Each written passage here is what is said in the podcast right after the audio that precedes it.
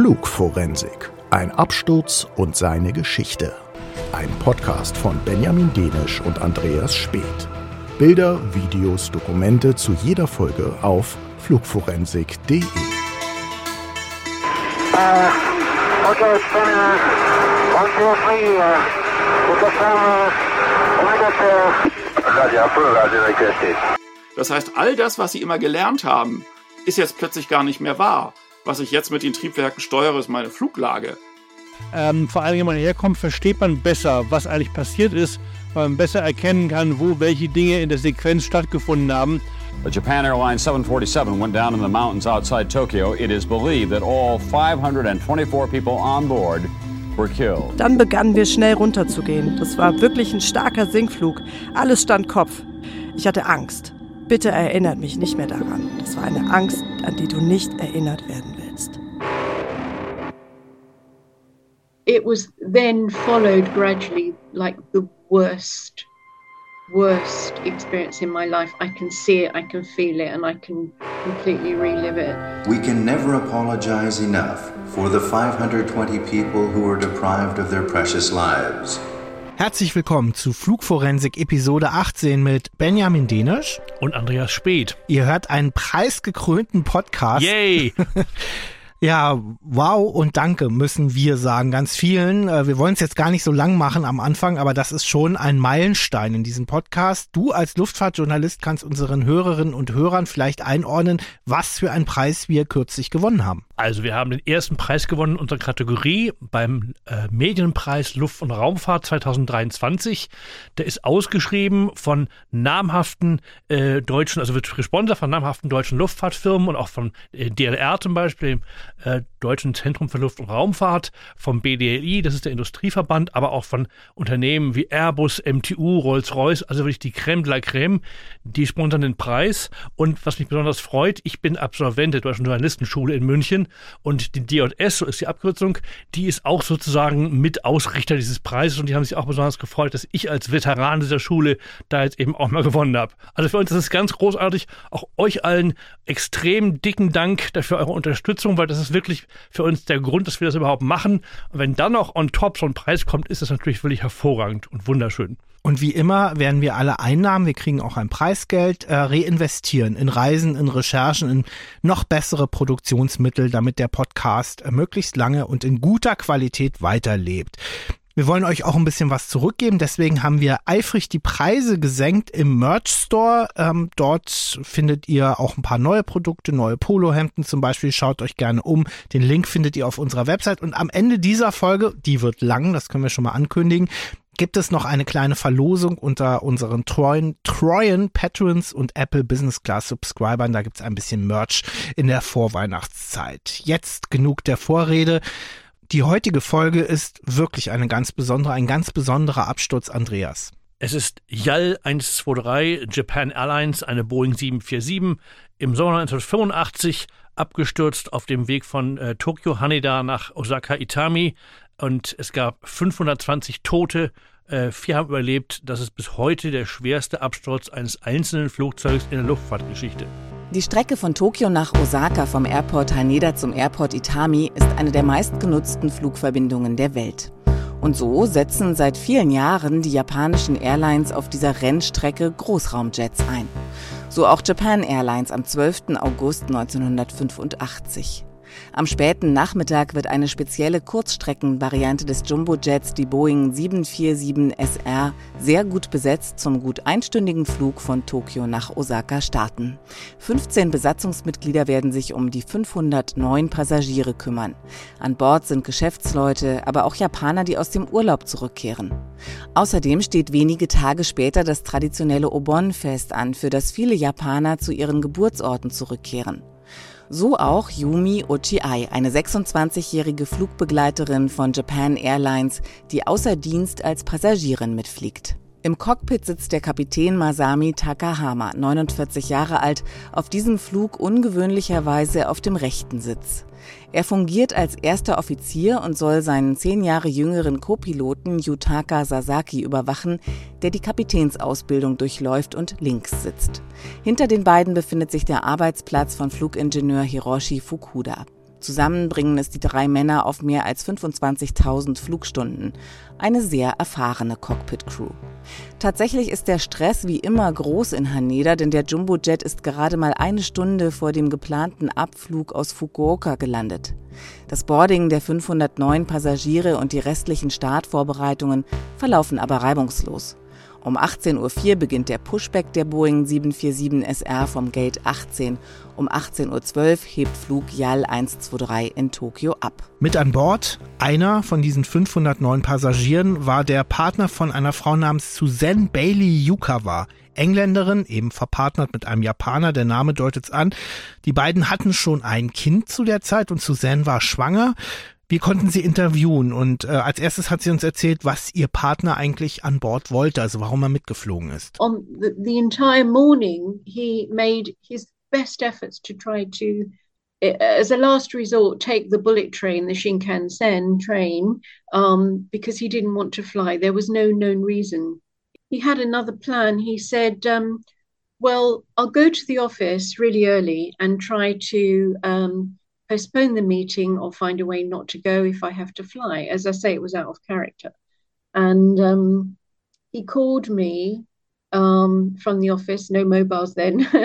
um, and, and, he said, um, unfortunately, head office insisted he was the only one that could go to discuss a meeting about aircraft and leasing finance. Ihr Partner Aki, der arbeitete bei der großen japanischen Sumitomo Bank, sollte also an diesem Tag eine Dienstreise nach Osaka antreten. Und was ganz untypisch für ihn war, erzählt sie, er hatte einen totalen Widerwillen dagegen, an dem Tag zu fliegen und hat also diverse Strategien sich überlegt, wie er das vielleicht vermeiden könnte und war auch irgendwie extra früh im Büro, hat also versucht, irgendwie seinen Head Office davon zu überzeugen, dass er vielleicht doch nicht hin muss.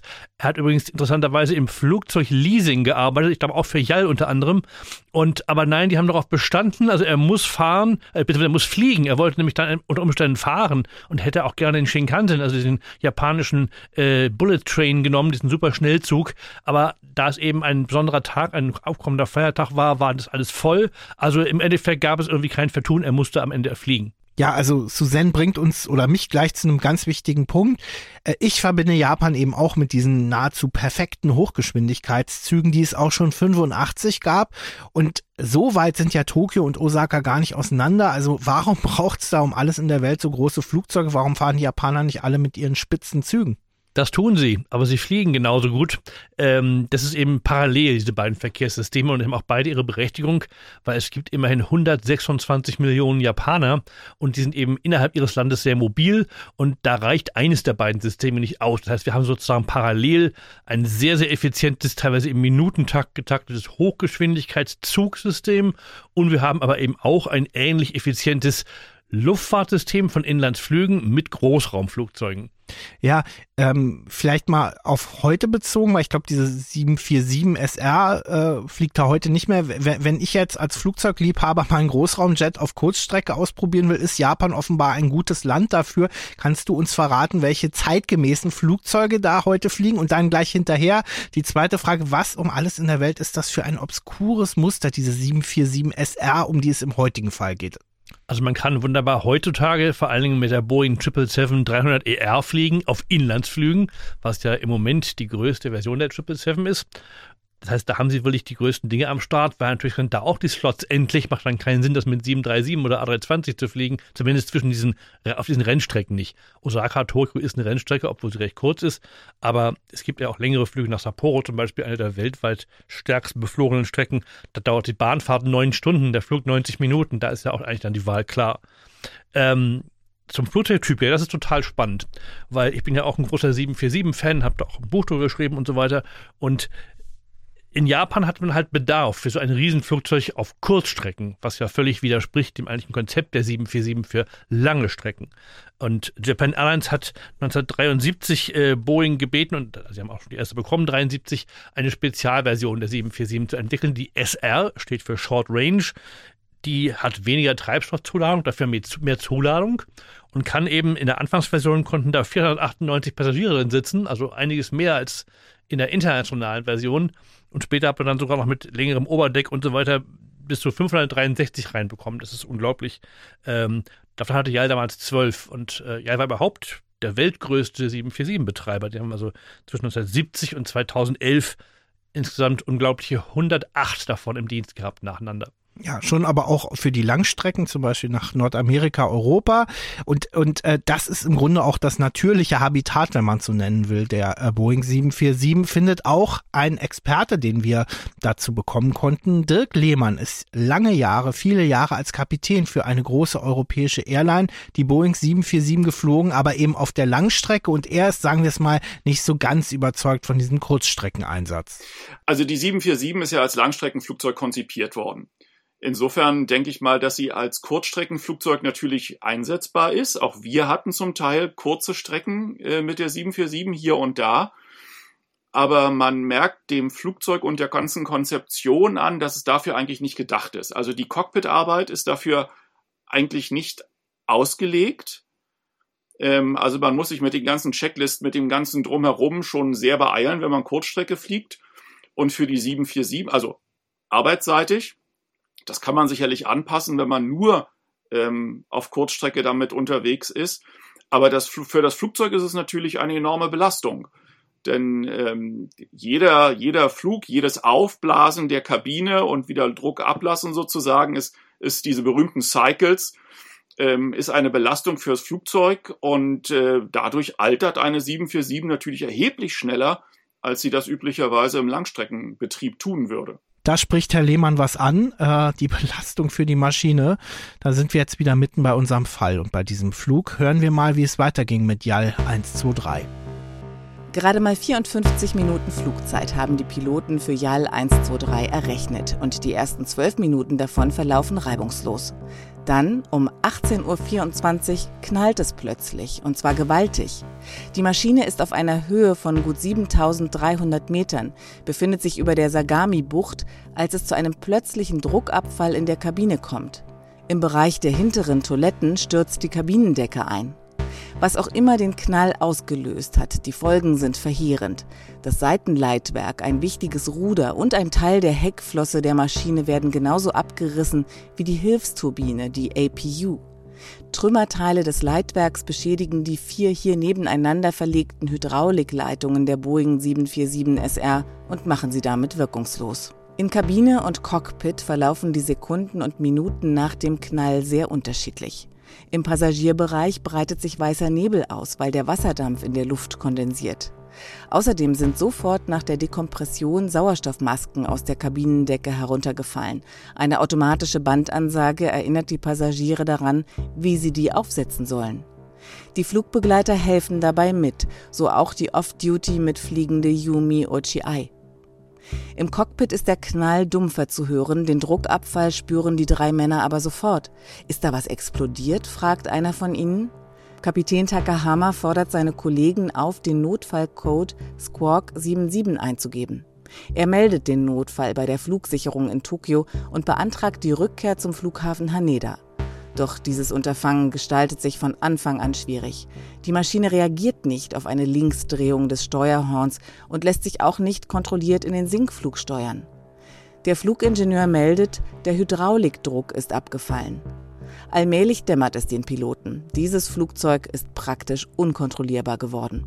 Der Flugingenieur weist auf ein Problem mit der hinteren rechten Tür mit der Bezeichnung 5R hin. Ist die etwa mitten im Flug herausgefallen? Außerdem fragt der dritte Mann im Cockpit seine Kollegen, sollten wir nicht auch die Sauerstoffmasken aufsetzen? Captain Takahama sagt zwar ja, aber die Cockpit-Crew setzt auch danach die Masken nicht auf. Das belegen unter anderem die klar verständlichen Stimmaufzeichnungen bis zum Ende des Fluges. Uiuiui, da war jetzt sehr viel drin. Keine Sorge, wir arbeiten das Stück für Stück ab. Äh, eine Menge Ereignisse, eine Menge, ja, auch interessanter Verhaltensweisen. Fangen wir mal mit der Kommunikation im Cockpit an. Ähm, der Voice Recorder, also der Stimmenrekorder, ist gefunden und ausgewertet worden und Teile davon sind auch veröffentlicht worden. Und so können wir Originalaufnahmen euch präsentieren. Keine zu schockierenden, das haben wir gelernt, das wollen wir hier nicht tun bei Flugforensik. Äh, und ein Teil der Gespräche ist auf Japanisch verlaufen, aber es ist alles übersetzt. Deswegen hören wir jetzt ein bisschen rein, auch wenn die Qualität, ihr werdet es gleich hören, nicht so berauschend ist oder doch zu rauschend, wenn man so will. Und wir haben es dann auch auf Deutsch übersetzt und quasi nachspielen und nachsprechen lassen. Also die quasi Momente nach dem Knall im Cockpit.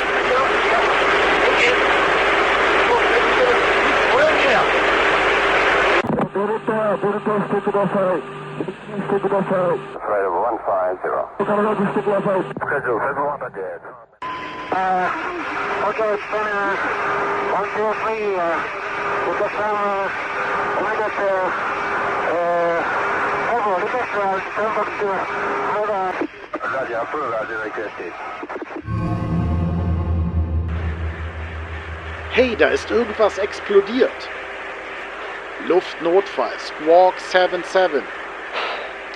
Die Fahrwerkklappe vielleicht?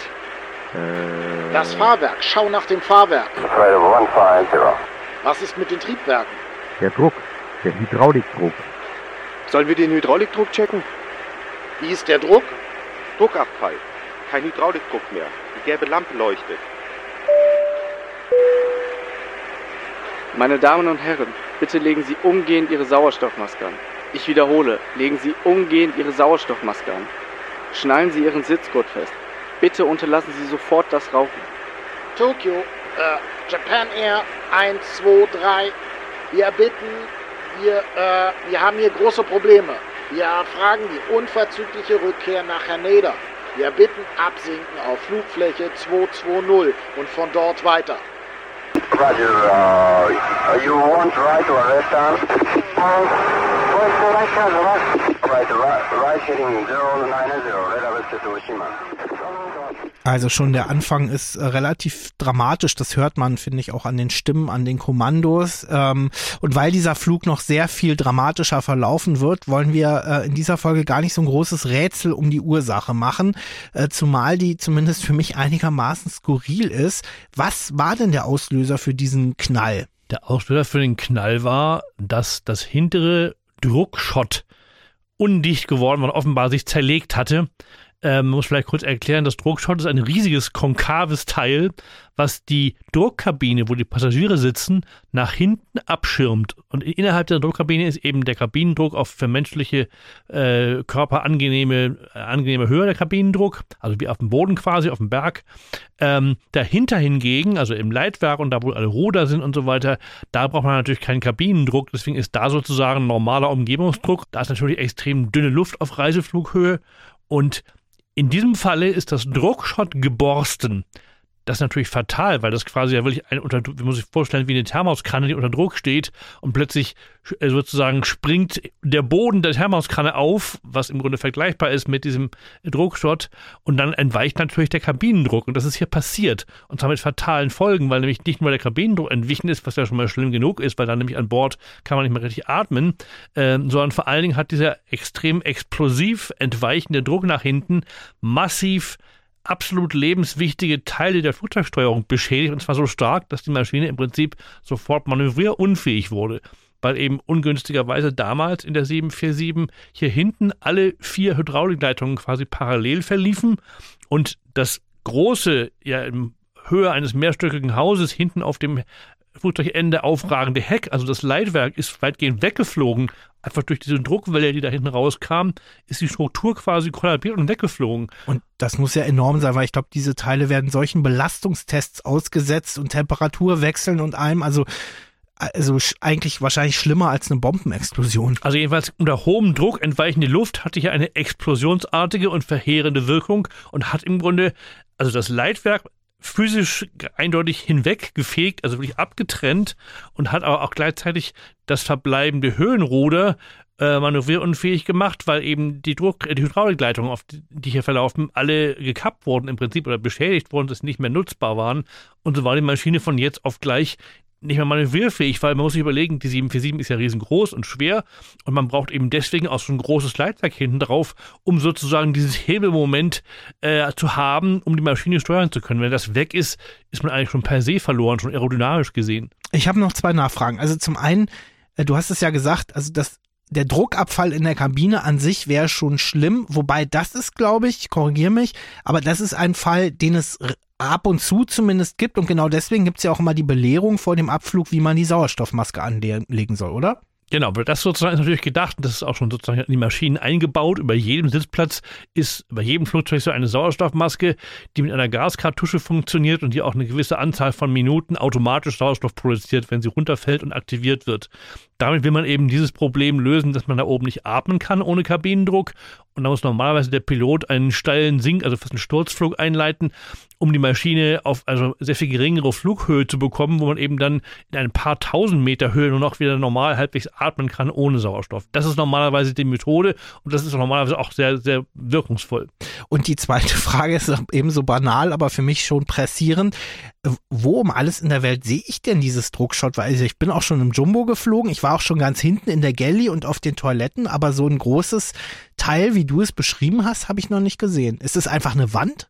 Also das sieht man eben auch deswegen nie, weil es eben auch abgedeckt ist und natürlich davor auch sich verschiedene Einrichtungen befinden, vor allem die Toiletten meistens hinten.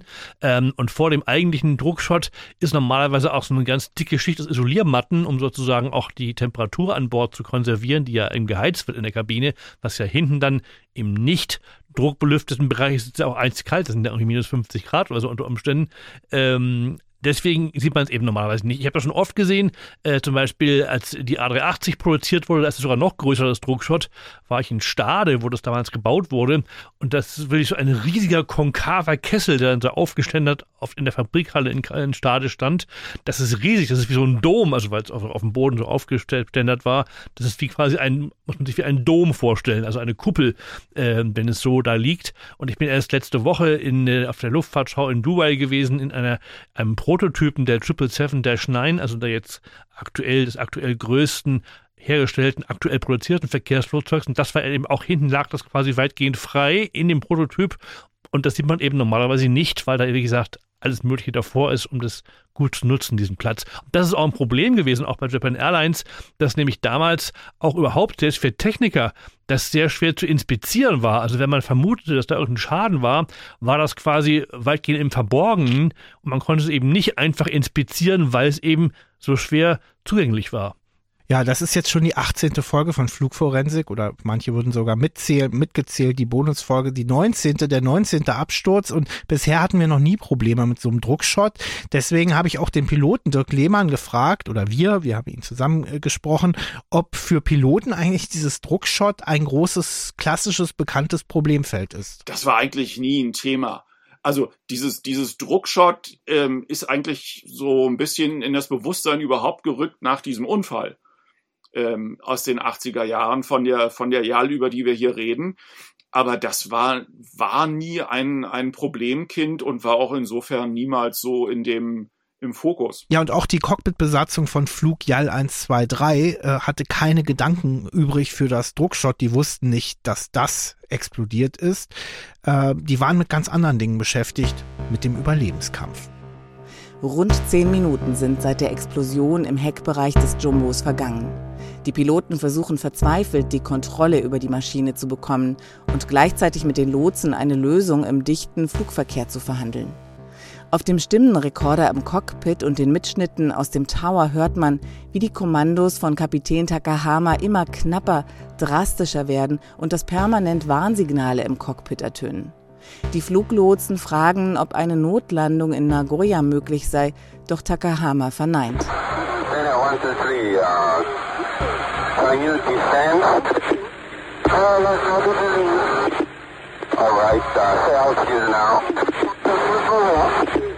Yeah, can you run to uh, Nagoya? Uh, no, no, just, just back to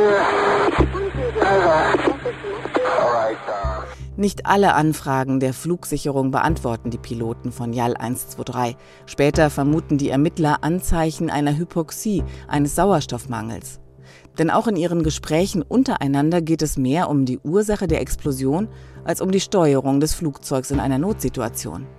So viel steht fest. Die Boeing 747 ist durch den Ausfall der Hydraulik und die nicht funktionierenden Steuerflächen in eine sogenannte Phygoide geraten.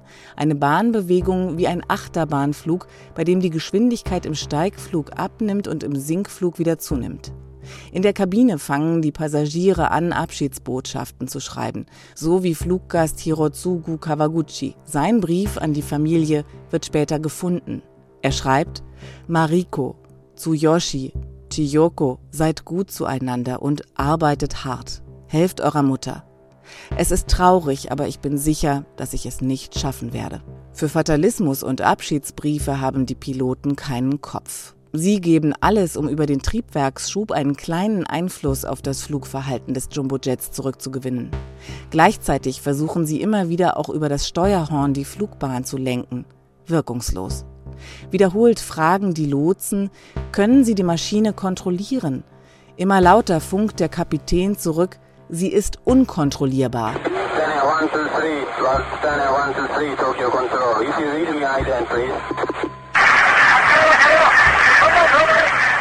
Nach einer Weile gelingt es den Piloten, das Fahrwerk des Jumbos auszufahren.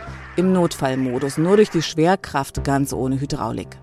Die Phygoiden und Rollbewegungen der Maschine nehmen daraufhin ab, doch die Boeing 747 verliert nun auch stetig an Höhe. Die Piloten kommen immer mehr zu Bewusstsein und erfassen, wie aussichtslos ihre Lage ist. Sie erkennen, dass die Maschine sich in Richtung der Berge bewegt. Gegen 18.50 Uhr entsteht am Boden ein historisches Dokument. Ein Mann fotografiert JAL 123 und man erkennt auf dem Foto, dass dem Jumbojet weite Teile des hinteren Leitwerks fehlen. Also das Flugzeug, und das muss schrecklich für alle Insassen gewesen sein, äh, ist ja in so einer Art Slow-Mo-Achterbahnbewegung geflogen. Das mag man sich gar nicht ausmalen, auch nicht oder gerade nicht in einem Jumbojet. Ähm, wie kann man diese Flugbahn erklären? Wir haben beim Piloten Dirk Lehmann nachgefragt und ähm, die Antwort ist der sogenannte Stabilizer oder vielmehr der fehlende durch die, diese plötzliche, dieses plötzliche Versagen des Druckschots haben sie ja große Teile des Seitenleistwerks verloren. Und nicht nur das Ruder, sondern eben auch diese Stabilisierungsflosse, den, den Stabilizer, der ja nicht umsonst so heißt, der nämlich eben gerade diese, diese ähm, Bewegung um die Hochachse dämpft, an und für sich. Ähm, jedes Mal, wenn ein Flügel voreilt, produziert er mehr Auftrieb. Das heißt, das Flugzeug rollt in die Richtung des Voreilen, äh, also die, die Tragfläche, die voreilt, kommt hoch, weil sie mehr Auftrieb produziert. Gleichzeitig produziert sie damit aber auch mehr Widerstand. Das heißt, die Nase des Flugzeugs dreht sich auch noch weg. Und das ist diese, diese, äh, diese Figuiden, die, die dann entstehen. Also so eine, eine kombinierte Dreh-Rollbewegung. Und die wird natürlich, wenn der, ähm, wenn das Seiten, Leitwerk fehlt, auch nicht mehr gedämpft in irgendeiner Form, sondern ähm, geht eigentlich ja ungedämpft führt das fort und das macht das Ganze sehr schwer beherrschbar, wenn man die Steuerorgane nicht mehr hat, die ja nicht mehr zur Verfügung standen. Treue Hörerinnen und Hörer werden jetzt vielleicht Parallelen zum Fall Sioux City anstellen. Den hatten wir vor ein paar Episoden. Eine DC-10 der United. Auch da äh, sind alle Hydrauliksysteme ausgefallen und die Piloten haben in einer wirklich unglaublichen Teamleistung voller Feingefühl mit dem Triebwerksschub äh, die Maschine zu Boden gebracht und dafür gesorgt, dass immerhin ein großer Teil der Passagiere leider nicht alle überlebt haben. Und ja, filigranes Steuern nur mit Triebwerksschub war eben auch eine der Aufgaben für die Cockpit-Crew von JAL 123. Also es ist ja sowieso schon sehr schwierig, das Flugzeug überhaupt nur mit den Triebwerken zu steuern, weil diese ganzen äh, Eingaben ja sich erst sehr verzögert auswirken und man deswegen ähm, da auch viel Geduld aufbringen muss, wenn man das versucht. Wenn das Ganze aber noch erschwert wird durch eine derartige Beschädigung, also eine Stabilität, äh, derart eingeschränkt ist, dann ist das schon fast ein Ding der Unmöglichkeit, dieses Flugzeug vernünftig stabilisieren zu wollen. Was für eine Entschuldigung, beschissene Situation für diese Besatzung da im Cockpit. Ein Flugzeug mit 520 Menschen an Bord, sie selbst mit inbegriffen und eigentlich haben sie gar keine Chance und das Schlimmste ist dann auch eingetreten. Der chancenlose Überlebenskampf von Kapitän Takahama und seinen Kollegen ist auf dem Cockpit Voice Recorder dokumentiert. Vollen Triebwerksschub und Flaps, also Landeklappen, ausfahren verlangt der Pilot. Letzteres ist mangels Hydraulik unmöglich geschrieene Kommandos vor dem unerbittlichen Alarmsignal des Bodenannäherungswarnsystems.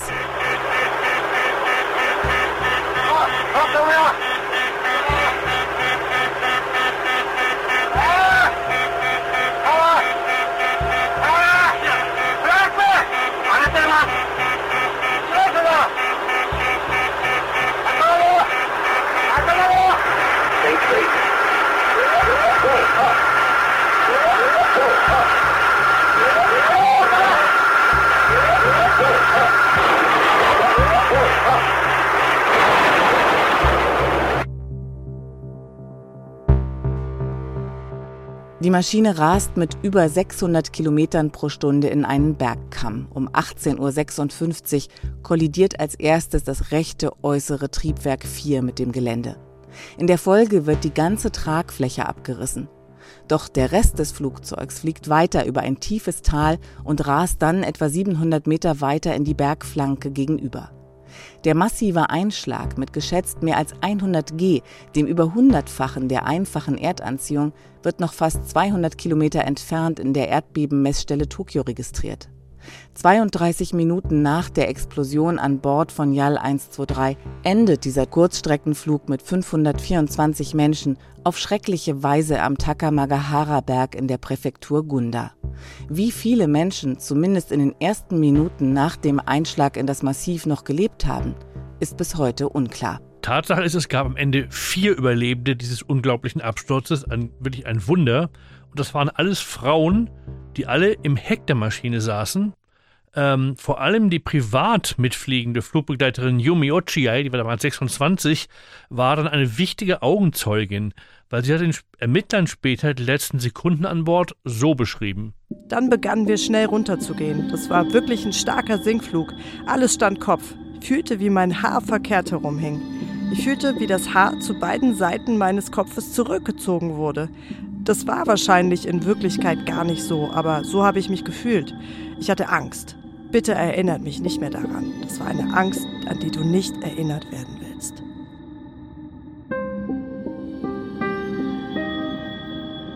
Yumi Ochiai wäre natürlich für, für uns eine wahnsinnig interessante Gesprächspartnerin gewesen. Sie lebt auch noch ähm, und wir hatten ja auch schon öfter Überlebende von Flugzeugabstürzen, aber das, was sie überlebt hat, nämlich schlichtweg das schwerste Flugzeugunglück bisher in der Luftfahrtgeschichte mit nur einer Maschine zu überleben, als eine von nur vier Personen, ist natürlich für sich genommen schon, wenn man das hört, einfach eine Geschichte und Sie hätte uns vielleicht auch ein bisschen mehr über die Katastrophe nach der Katastrophe erzählen können, Andreas.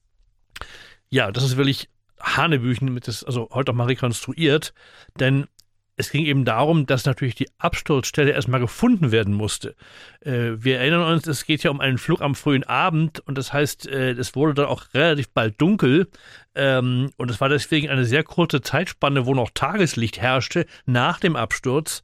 Und es ist eine wirklich sehr abgelegene Gegend gewesen, interessanterweise, und das ist eben auch das irgendwie Erschreckende an der ganzen Sache, ist es, dass die Amerikaner von ihrer Air Force Base in Yokota, was ziemlich nah an Tokio liegt, hatten offenbar schon im Laufe des noch stattfindenden Fluges diesen Funkverkehr der verzweifelten Cockpit-Crew äh, verfolgt und wussten, dass da irgendwie eine Katastrophe sich anbahnt und haben daraufhin schon eine C-130 Hercules losgeschickt von Yokota auf eigene Faust, um dann eben zu suchen nach möglichen Zeichen einer Absturzstelle. Und die haben in der Tat, so ist zumindest von Beteiligten der US-Luftwaffe zehn Jahre später dann äh, auch veröffentlicht worden, haben anscheinend 20 Minuten nach dem Absturz mit dieser Herkules die Absturzstelle entdeckt und haben daraufhin sogar einen Helikopter geschickt aus äh, der Umgebung, aus Tokio, glaube ich, auch von der Yokota Base, ähm, um da irgendwie, ja, möglicherweise Menschen zu retten.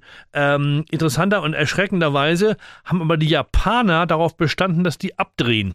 Also die konnten da nicht hin. Man muss aber auch ehrlicherweise sagen, es wäre auch nahezu unmöglich gewesen, da zu landen, weil es eben extrem unwegsames Terrain ist. Aber vielleicht hätte man sich abseilen können, einige Retter. Also es ist jedenfalls geradezu wirklich furchtbar, sich zu überlegen, dass wahrscheinlich noch relativ viele Menschen gelebt haben, also viel mehr als diese vier jedenfalls, direkt nach dem Absturz. Ja, und es gibt auch äh, Berichte, Zitate von dieser Yumi Ochiai, äh, die wir eben auch angefragt haben. Andreas war in Japan, hat versucht, ein Interview zu bekommen, aber sie redet seit Jahrzehnten als schwer traumatisierte Frau nicht mehr mit Medien und das respektieren wir natürlich auch.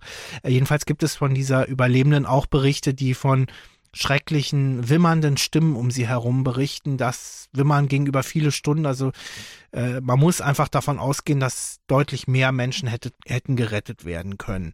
Ähm, so viel können wir sagen. Nicht überlebt hat der Partner von Suzanne Bailey Yukawa, die wir vorhin schon mal gehört haben.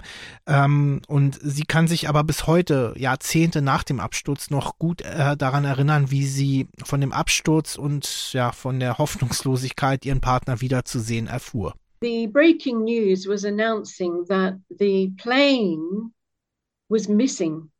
So um, there was nothing, you know, there, there, was no earth shattering moment then. It was like, okay, the plane's missing, but it can't be his plane. And there were several planes in a day going from Tokyo, Osaka, the domestic route. There were many. And I thought, even when they said it's Tokyo, Osaka, then, then I'm gradually narrowing down the facts because I thought he couldn't, it couldn't be his. I just couldn't believe it. And but you see, in my head, I realized because he'd asked his secretary to book the Shinkansen bullet train, which was full. And she had managed to get him, find him one seat on the Japan Airline 1235. So, you know, soon enough they announced the the um, details of the actual plane, but I was still refusing to think that he was on it because he didn't even tell me his flight number. It was all arranged last minute because of his protesting about going. And um, then it was then followed gradually like the worst, worst experience in my life. I can see it, I can feel it, and I can completely relive it because um, it was really, really quick. It was probably by, say, maybe even within 10 minutes, there was a passenger list released. Susanne erzählt also, wie zuerst die Meldung kam, Breaking News im Fernsehen, dass ein Flugzeug vermisst würde auf der Strecke von Tokio nach Osaka. Äh, sie war aber erstmal sofort überzeugt, das kann nicht der Flug von meinem Lebensgefährten sein. Da hatte sich ja eben auch sehr vehement dagegen gewehrt, überhaupt fliegen zu müssen. Ähm, seine Sekretärin hatte noch versucht, ihm auf dem Shinkansen einen Platz zu bekommen. Der war aber voll für diesen Abend. Ähm, deswegen hat es aber dann die Sekretärin geschafft, ihm noch einen einzigen Platz zu besorgen auf einem Flug von Yal. Aber die Susanne wusste auch nicht die Flugnummer, weil es ja alles in der letzten Minute erst arrangiert wurde. Und ähm, ja, also gerade eine gewisse Zeit, wo also ja eigentlich klar war, okay, da ist irgendwas passiert, aber das wird mich nicht betreffen. Und dann plötzlich ging alles irgendwie ganz schnell.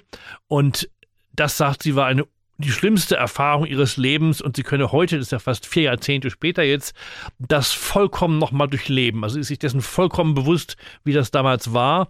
Und das Erstaunlichste war, das will ich, also sie sagte, innerhalb von zwei Stunden dann will ich im Fernsehen, das ist auch unglaublich aus heutiger Sicht, eine vollständige Passagierliste veröffentlicht wurde und da war irgendwie dann schnell klar, ja, ihr Lebensgefährte Aki war an Bord gewesen. Du hast Suzanne interviewt, ich war aber beim Interview mit zugeschaltet und ich kann wirklich sagen, diese Gefühle, äh, die sich vielleicht auch für euch durch ihre Stimme transportieren, die sind unglaublich bewegend. Also diese Liebe zu ihrem Partner, der 1985 dabei gestorben ist, die bis heute anhält, das hat mich echt tief beeindruckt. Ähm, starke Frau, beeindruckende Frau.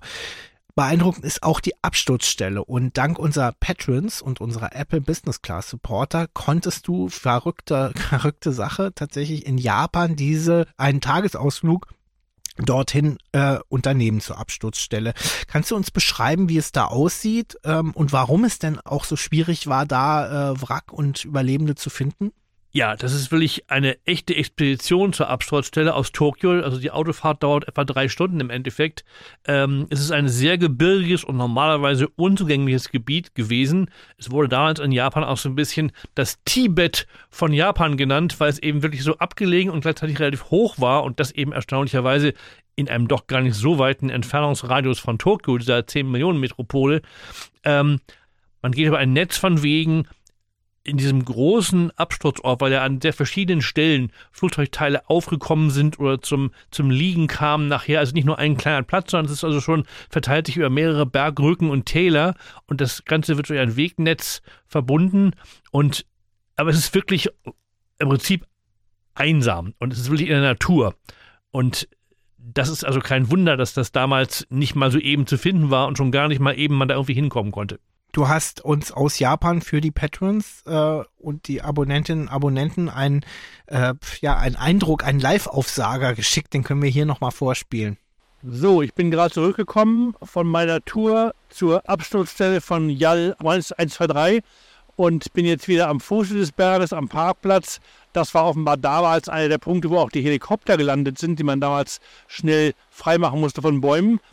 Es war eine sehr interessante Erfahrung. Man hat vielleicht hinter mir noch den Bergbach Rauschen, der hier runterläuft. Eine wunderschöne Ecke in den japanischen Bergen. Und Ja, ich habe noch nie eine solche Gedenkstätte gesehen für ein Flugzeugunglück. Ähm, vor allem, wenn man herkommt, versteht man besser, was eigentlich passiert ist, weil man besser erkennen kann, wo welche Dinge in der Sequenz stattgefunden haben. Und das fand ich sehr eindrucksvoll mit dem aus dem Fels herausgehebelten U-förmigen Einschnitt und noch Bäumen, Originalresten von Baumstämmen mit Originalfeuerspuren von damals. Und man sieht vor allen Dingen eben auch den, diesen X-Rock, wo damals die Jumbo-Nase den Aufschlag hatte. Also es ist alles extrem eindrucksvoll, sehr viele ähm, Gedenksteine bzw. Holzstelen für die Opfer. Und ja, es ist auch ein erstaunlich viel besorgter Ort. Heute waren also auf jeden Fall etliche kleinere Busse mit kleineren Gruppen, die auch ausführliche Erläuterungen bekamen. Also dieser Ort lebt und das ist ein gutes Zeichen 38 Jahre nach diesem Unfall. Andreas Speth, Life aus Japan. Wir haben ein KI-Tool eingesetzt, um die ähm, leicht übersteuerten Aufnahmen zu reparieren. Wir finden, dass das äh, sich gehört, das offen zu legen. Äh, aber es war der echte Andreas Speth, also das war nicht die künstliche Intelligenz.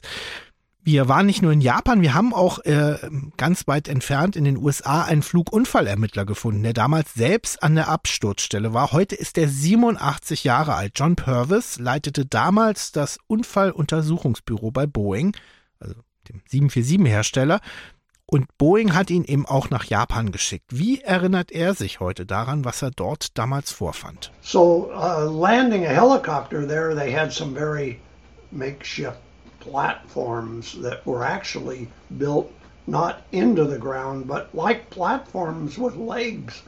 Uh, it was quite a interesting thing they had done. But uh, as I said, they had a week to do it. Um, we ran into a lot of uh, press as we got off the airplane or off the helicopter because they had full run of at least the upper part of the crash site. And um, they, we ran into a lot of police because Japan was still wondering and suspecting that this might have been a terrorist or a um, something that somebody had done on purpose. John Purvis beschreibt, wie er nach etwa einer Woche nach dem Absturz zum ersten Mal an die Absturzstelle gelangte mit dem Hubschrauber. Da hatte inzwischen also die Armee ähm, so spezielle Helikopterdecks sozusagen in den Berg gebaut auf Stelzen, also wie aus einem Hubschrauberträger, weil man da sonst gar nicht landen konnte in diesem steilen Berggebiet.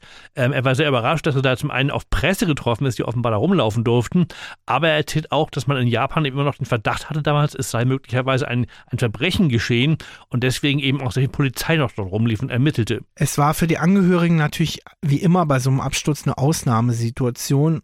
Auch 1985 gab es da noch nicht so ein ausgeklügeltes Betreuungssystem. Und wenn wir an Suzanne Bailey denken, Suzanne Bailey Yukawa, so heißt sie heute, ähm, sie hatte noch ein besonderes Problem. Ihr Partner Aki war mit an Bord, das haben wir schon gehört, äh, ist gestorben. Sie hatten zusammen ein Kind und Suzanne war schwanger, aber sie war Ausländerin in Japan, die beiden waren nicht verheiratet. Und äh, deswegen hat offenbar der Boss von Aki, also der Chef von ihm, ähm, von der äh, Sumitomo Bank, entschieden, dass die Familie praktisch zu ignorieren sei, also als ob sie gar nicht existiert. Furchtbar, unvorstellbar. Wir haben Suzanne gefragt, ob sie wenigstens die Airline YAL unterstützt hat. No, because no, because they were not given the opportunity to. Because how many years later they say supposedly they didn't know we existed. That there there was a a, um, um, a, a decision made. You know, the hierarchy of uh, uh, of Japan is very powerful. When a decision is made at the top, everyone obeys regardless. And if you don't obey, it's considered a bigger wrong than than even if the decision Sie erzählt, dass ihr Jal nicht geholfen hat und sich nicht an sie gewendet hat, was auch Jal gar nicht konnte, weil eben der Chef der Sumitomo Bank entschieden hatte, dass er quasi Jal die Information gar nicht gibt, dass es hier eine Familie gibt von diesem Aki. Und ähm, das ist eben ganz streng in Japan, die Hierarchie, erzählt sie. Ähm, das würde also quasi in ihrem Falle gegen alle Menschenrechte verstoßen, was da passiert ist. Ähm, denn es ist in Japan so, dass man eben auch eine schlechte Entscheidung, wenn die in, jemand ganz oben in der Hierarchie trifft, die muss man befolgen ähm, und Also es wäre, es ist schlimmer sozusagen, das nicht zu befolgen, als sozusagen sogar dann, wenn die Entscheidung eine schlechte und eine falsche Entscheidung war, muss man eben in Japan, so ist eben die, dieser Hierarchieglaube, solchen Entscheidungen trotzdem folgen. Und das wurde eben auch gemacht intern. Deswegen war sie quasi überhaupt nicht bekannt der Fluggesellschaft. Sorgen, wenn auch nicht so dramatische wie die Angehörigen, hatten auch die Flugunfallermittler, die an der Absturzstelle äh, den Vorfall aufklären sollten. Und die waren erstmal auf einer ganz anderen Spur, äh, hat uns John Purvis erzählt, wegen eines Vorfalls einige Monate vor dem Flug YAL 123. Japan Airlines had had an accident some months earlier where a bomb had gone off in a toilet, an aft toilet. And a lot, it didn't crash, but uh, a lot of the evidence was similar, and a lot of people, including us, thought that this was just another somebody putting a bomb in a lavatory and a toilet. And so um, the police thought maybe the same thing would have happened, and so they uh, were still suspecting a crime scene. John Purvis erzählt, dass es einen Vorfall gab bei Japan Airlines einige Monate vor YAL 123, wo auf einem anderen Flug es eine Explosion gab in einer Toilette hinten im Flugzeug. Und damals ist die Maschine nicht abgestürzt, aber das war eben trotzdem ein erheblicher Schaden. Und bei YAL 123 sah es zuerst so aus, als man die ersten Ermittlungen anstellte, dass es eben ein sehr ähnliches Szenario war. Und deswegen ging eben die japanische Polizei zunächst davon aus, dass es hier möglicherweise auch in einer hinteren Toilette eine Explosion gegeben hätte. Aber es war keine Bombe in der hinteren Toilette. Ähm, Erinnerungen an den Fall Ustica werden wach. Nein, wir haben es gehört, es war der Druckschott oder englisch Pressure Bulkhead und John Purvis ist durch einen Materialforscher, kann man es nennen, einen Kollegen von ihm darauf aufmerksam geworden, der an der Unglücksstelle war und dort was Besonderes gesehen hat. What he had seen was a piece of metal where the fracture had gone through the first row of rivets from the manufactured edge. And it, when you have two rows of rivets, it always fails at the second row, not ever at the first row because the second row is carrying about 75% of the load. And um, he said, We got a call. Well, when we called Seattle, they had discovered that the airplane had been repaired. They had talked to the repair team, and uh, that was from seven and a half years earlier. And all of a sudden, things come together. Two and two start making sense. And um, that was when we really realized that A, the airplane itself generically was not at fault, and that we had an idea of what might have caused this accident.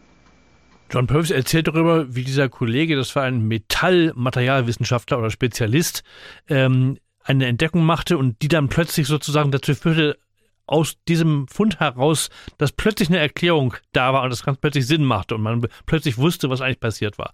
Interessant war, wie er erzählt, dass dieser Kollege also ein, ähm, eine, ein Fragment fand von dem ähm, von dem Pressure Bulkhead, also von dem Druckschott.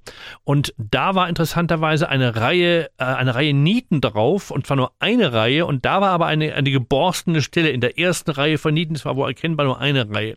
Und das war sofort sehr verdächtig, sagt er, weil normalerweise, wenn solche Brüche auftreten, wenn ein, ein Druckschott vorher genietet wurde, offensichtlich gibt es da feste Verfahren bei Boeing, dass es dann immer an der zweiten Reihe reißt und nicht an der ersten Reihe. Mit dem Erfolg, dass er jetzt plötzlich ihm gewahr wurde, dass es hier anscheinend keine zweite Reihe gab gab, sondern eben nur eine Reihe, weil hier eben dieser Riss äh, und diese, diese äh, Ermüdung eben an der ersten Reihe passiert war. Und er sagt, da müssen wir also jetzt mal Seattle anrufen, das ist sehr wichtig. Und das haben sie dann getan. Und inzwischen hatten sie in Seattle bei Boeing auch rausgefunden, was vorher nicht klar war, auch den Ermittlern nicht bekannt war, dass dieses Flugzeug eben irgendwie siebeneinhalb Jahre vorher diesen ersten Unfall, einen Landeunfall hatte, auch in Itami in Osaka, wo nämlich durch eine harte Landung das Heck aufgeschlagen war und deswegen hier das Druckschott beschädigt worden war und dann von einem Boeing-Team repariert worden war. Und das sich jetzt zum ersten Mal hier so zeigte, offenbar fehlerhaft, weil eben nur eine Reihe statt der üblichen zwei Reihen von Nieten vorhanden war und deswegen eben ganz plötzlich, sagt er eben auch, eins und eins zwei ergab und irgendwie plötzlich ein Sinn äh, sich ergab, was hier passiert sein konnte. Das ist schon besonders bitter. Die Reparatur am Druckschott ist also vom Hersteller selbst, von Boeing durchgeführt worden, weil sie eben so wichtig und so risikoreich war, so spezialisiert und dann passierte offenbar so ein elementarer Fehler, dass er, dass es Jahre später zum Absturz kommt. Wie konnte diese Reparatur so fehlerhaft ausgeführt werden, haben wir John Purvis gefragt. How did it happen? I think the design of the repair was correct. And it was clear when I saw it what I would have done. Why did the mechanic put it in, cut the piece, the splice and put it in in two pieces? I don't know. I think he thought it was a filler plate and he a shim, and he decided, uh, just as long as I have it shimmed out, it'll be okay. But in fact, it was load carrying. Er sagt, im Prinzip war die Anlage, das Design der Reparatur schon richtig.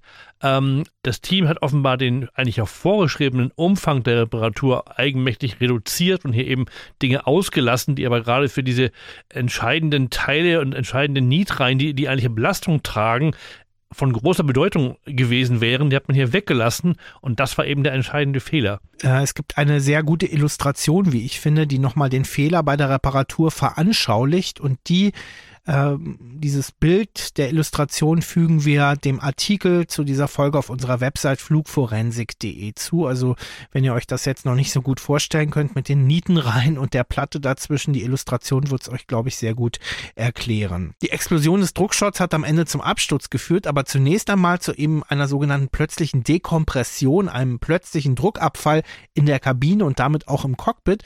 Und während die Passagiere alle die Sauerstoffmasken aufgesetzt haben, das ist dann später auch durch Fotos belegt worden, äh, haben es die Piloten höchstwahrscheinlich nicht gemacht. Das haben wir im Protokoll vorher gehört und das legen auch die Aufnahmen des Stimmenrekorders nahe, die äh, doch sehr deutliche Stimmen zeigen. Äh, wir haben den Piloten Dirk Lehmann gefragt, wie eingeübt im Cockpit das Aufsetzen der Maske ist und ähm, wie schwierig es möglicherweise ist, ohne die Maske dann beim Druckabfall überhaupt noch klar zu denken. Der Eigenschutz ist erstmal ähm, eigentlich das, das herausstechendste Merkmal. Ich muss handlungsfähig bleiben, sonst ist alles verloren. Das heißt, diese Maske aufzusetzen, ist ganz entscheidend. Und sie richtig aufzusetzen.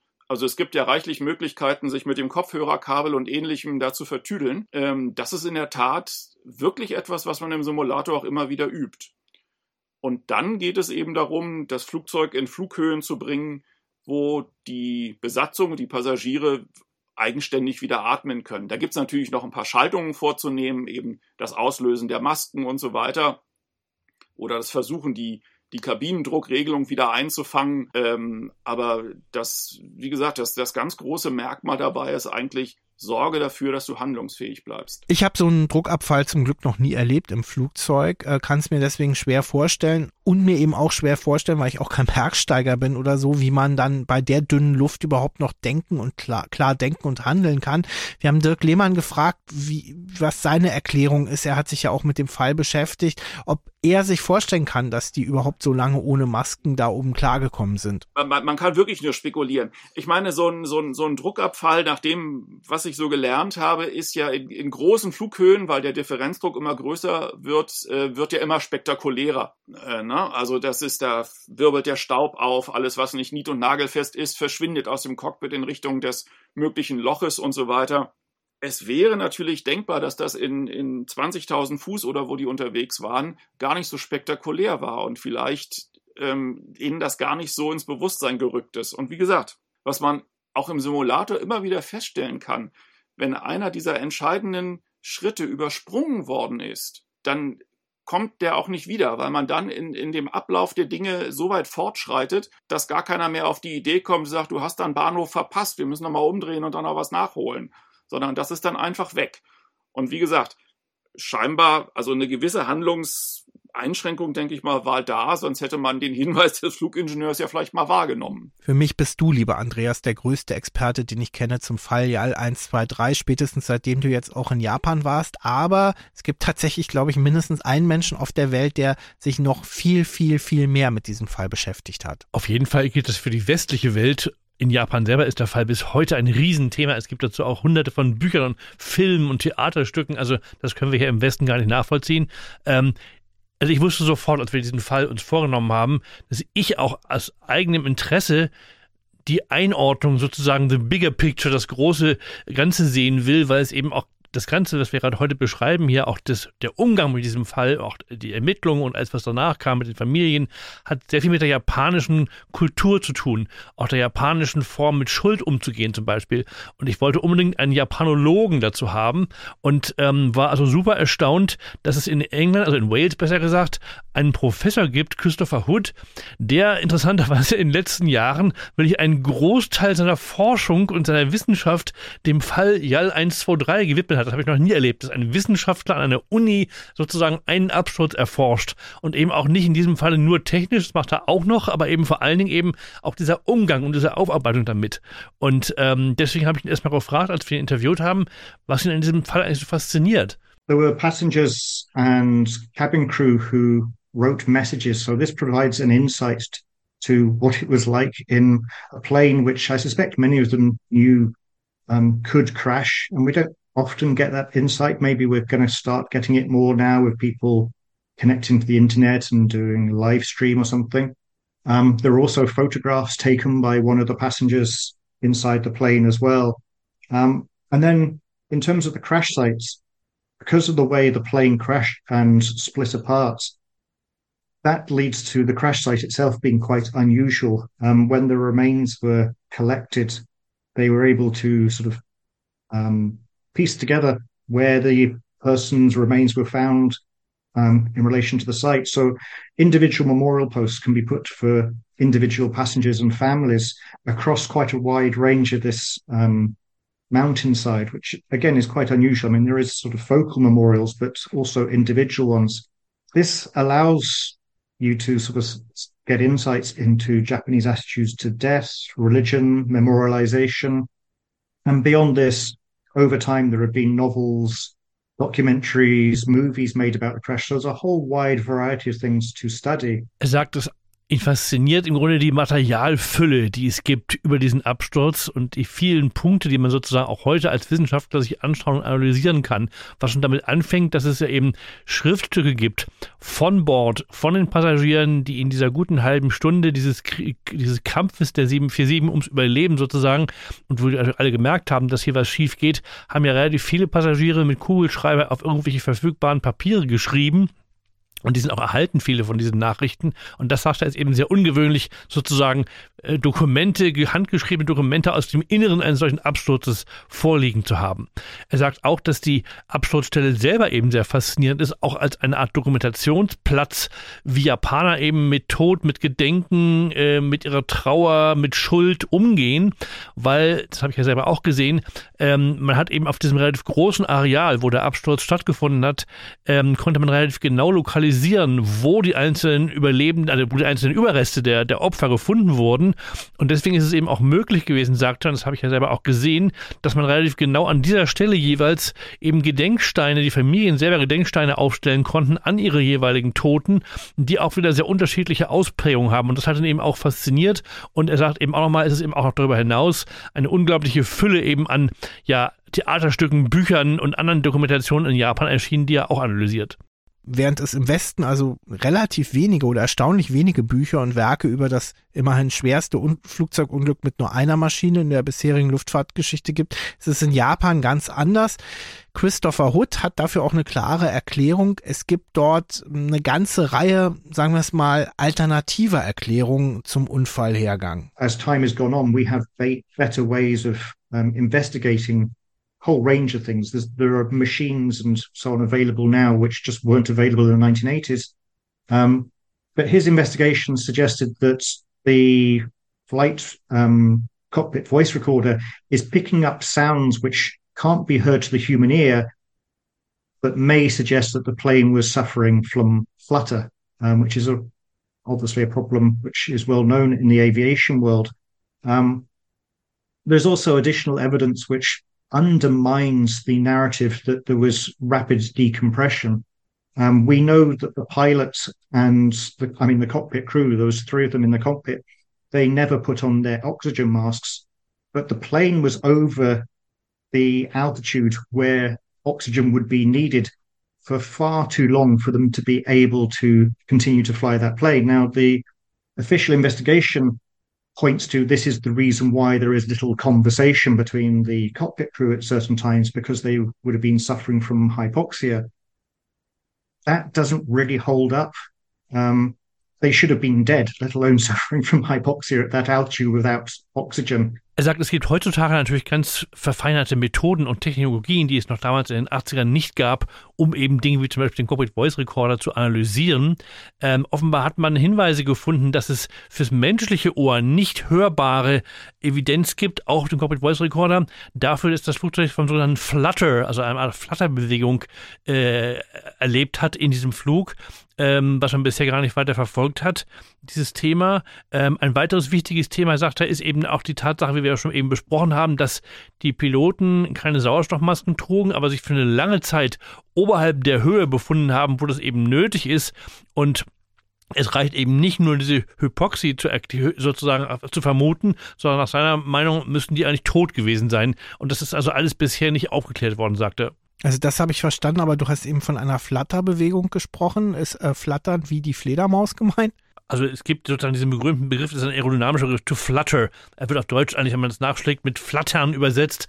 Also es ist eine Art von, ja, Vibration, das ist auch ein bisschen sich selbst aufschaukeln. Das ist also eine dynamische Bewegung, die man eben auch schwer wieder los wird, wenn einmal diese Art von Bewegung das Flugzeug sozusagen durchzieht. Naja, so wie vielleicht wie bei dieser Resonanzkatastrophe, wo meine Brücke eingestürzt ist, aber ich glaube, bei der Physik und Mechanik bewege ich mich hier auf sehr dünnem Eis. Zurück zu Christopher Hood. These questions exist and nobody seems to be interested in answering them. That the government's position on this is that they won't reinvestigate unless there is some new evidence is brought forward to present a, a, a sort of a, a reason to reinvestigate, whilst people are saying, well, the evidence the evidence that exists, some of it may be at the bottom of Sagami Bay, but the other issue is that some of the theories which or the ideas that are put forward as the probable cause just doesn't really hold up and never held up.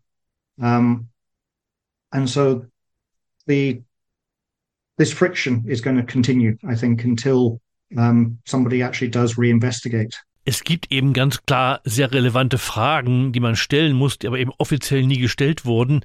Und das wird auch eine Friktion bleiben, sagt er, weil diese Fragen eben nicht gestellt werden können mit den heutigen Möglichkeiten, die man hat, Dinge zu analysieren.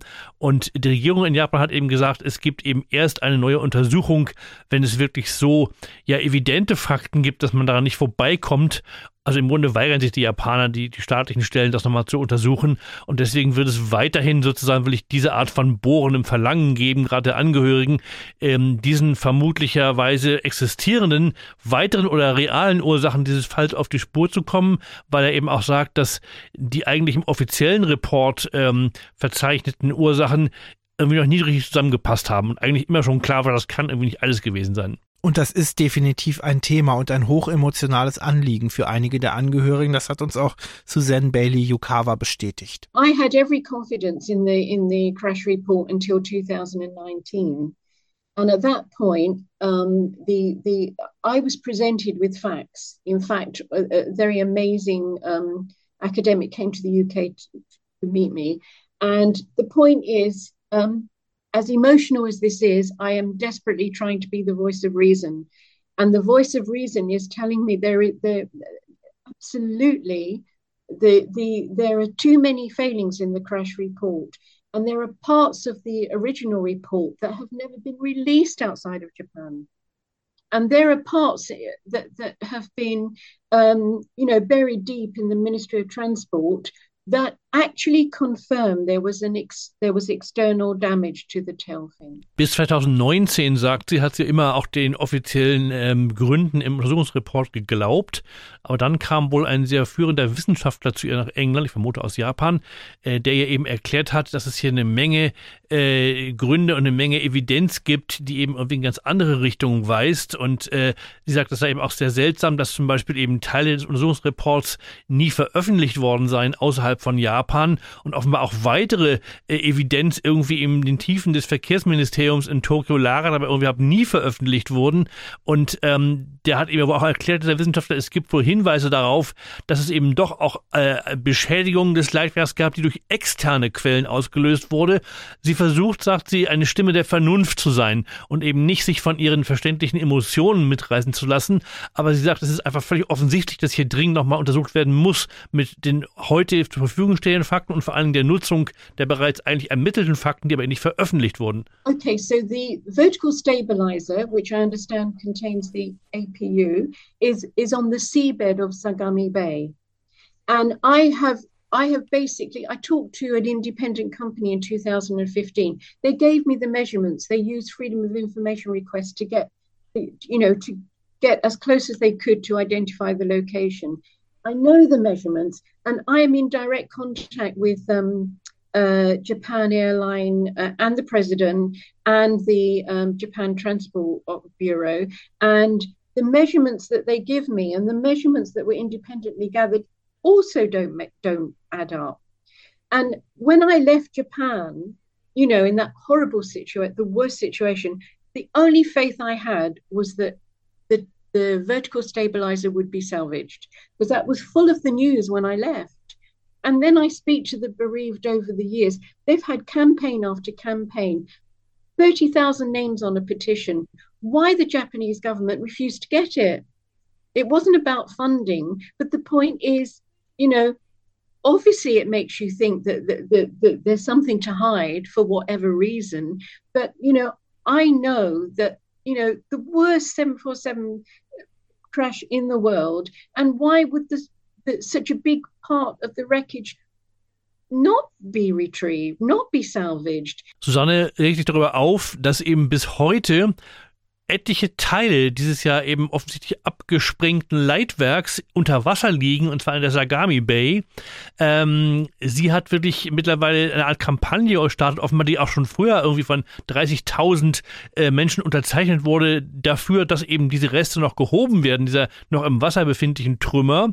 Und sie hat sogar offenbar mit anderen Angehörigen eine spezielle Bergungsfirma beauftragt, äh, sozusagen auszumessen, oder zu berechnen, wo wahrscheinlich diese Trümmerteile liegen in der Sagami Bay.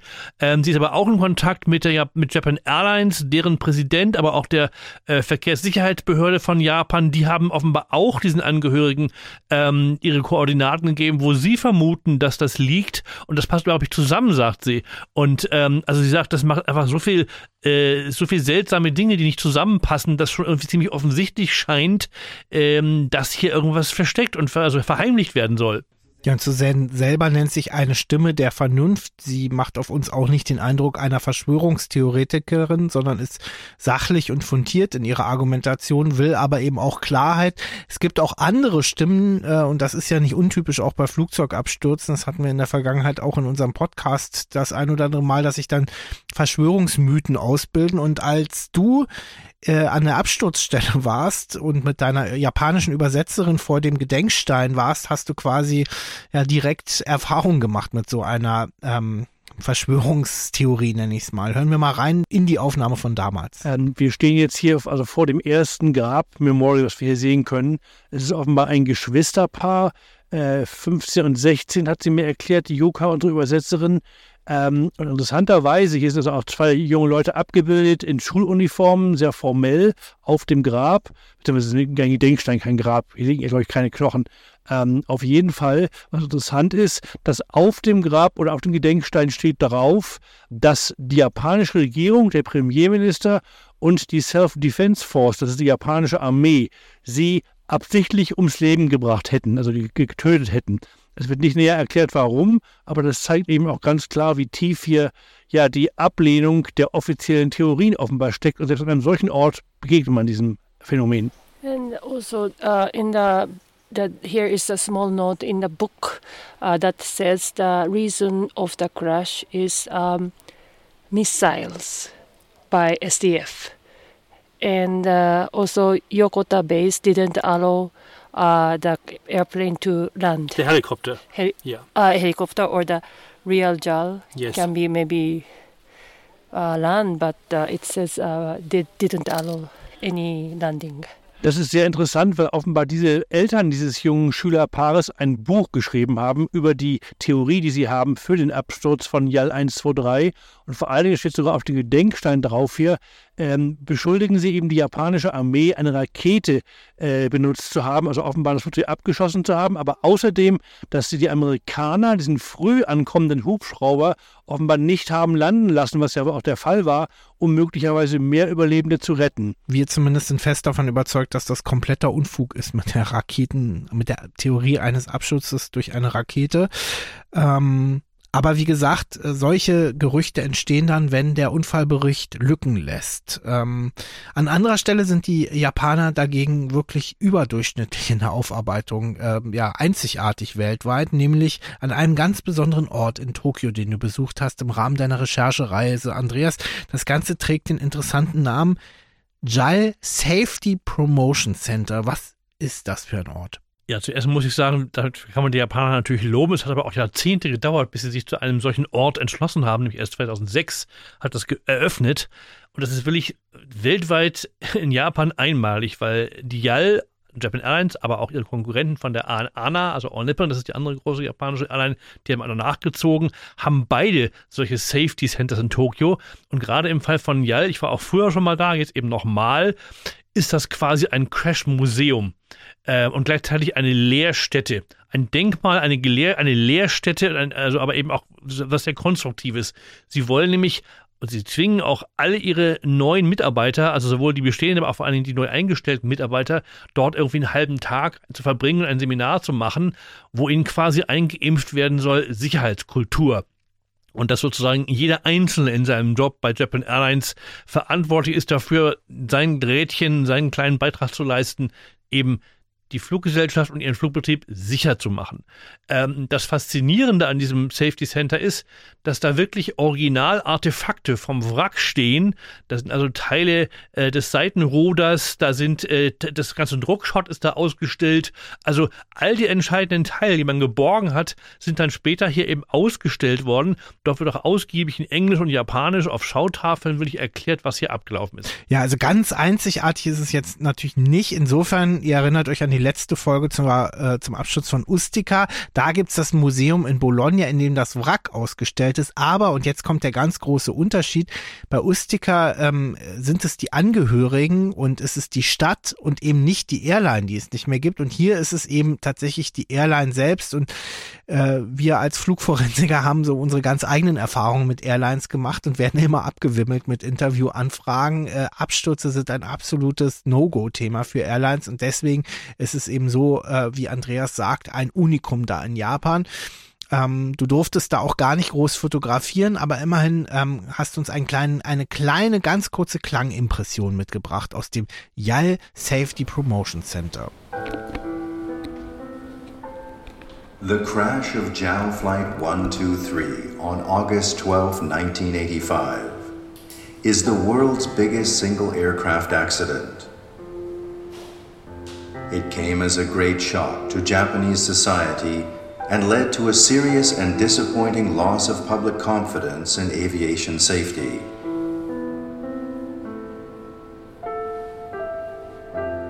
We can never apologize enough for the 520 people who were deprived of their precious lives.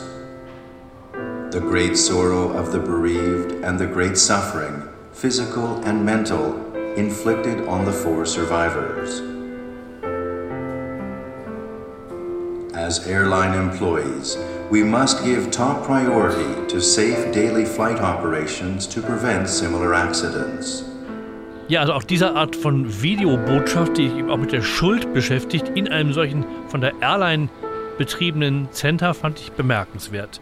Ähm, und ich habe nach langem Vorlauf und viel äh, Bemühungen es auch geschafft, dass mir das erlaubt wurde, dass ich da so einen offiziellen Termin bekommen habe und dass ich eben mit dem Leiter dieses Zentrums, das ist Herr Masato Mukoyama, äh, den durfte ich also auf Englisch, was in Japan auch nicht immer so ist, weil es sprechen gar nicht so viele Leute gut Englisch, den durfte ich eben interviewen äh, über die wichtigsten Wrackteile von JAL 123, unter anderem, die dort ausgestellt sind. The aft pressure bulkhead should be formed like a dome-shaped wall But uh, here we have cut it into two pieces.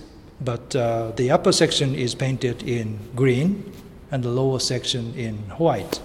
Was that the original colors? That's, that's the original part, right? So that was Yes. the different colors from what was there before the repair and after. So both halves have different colors.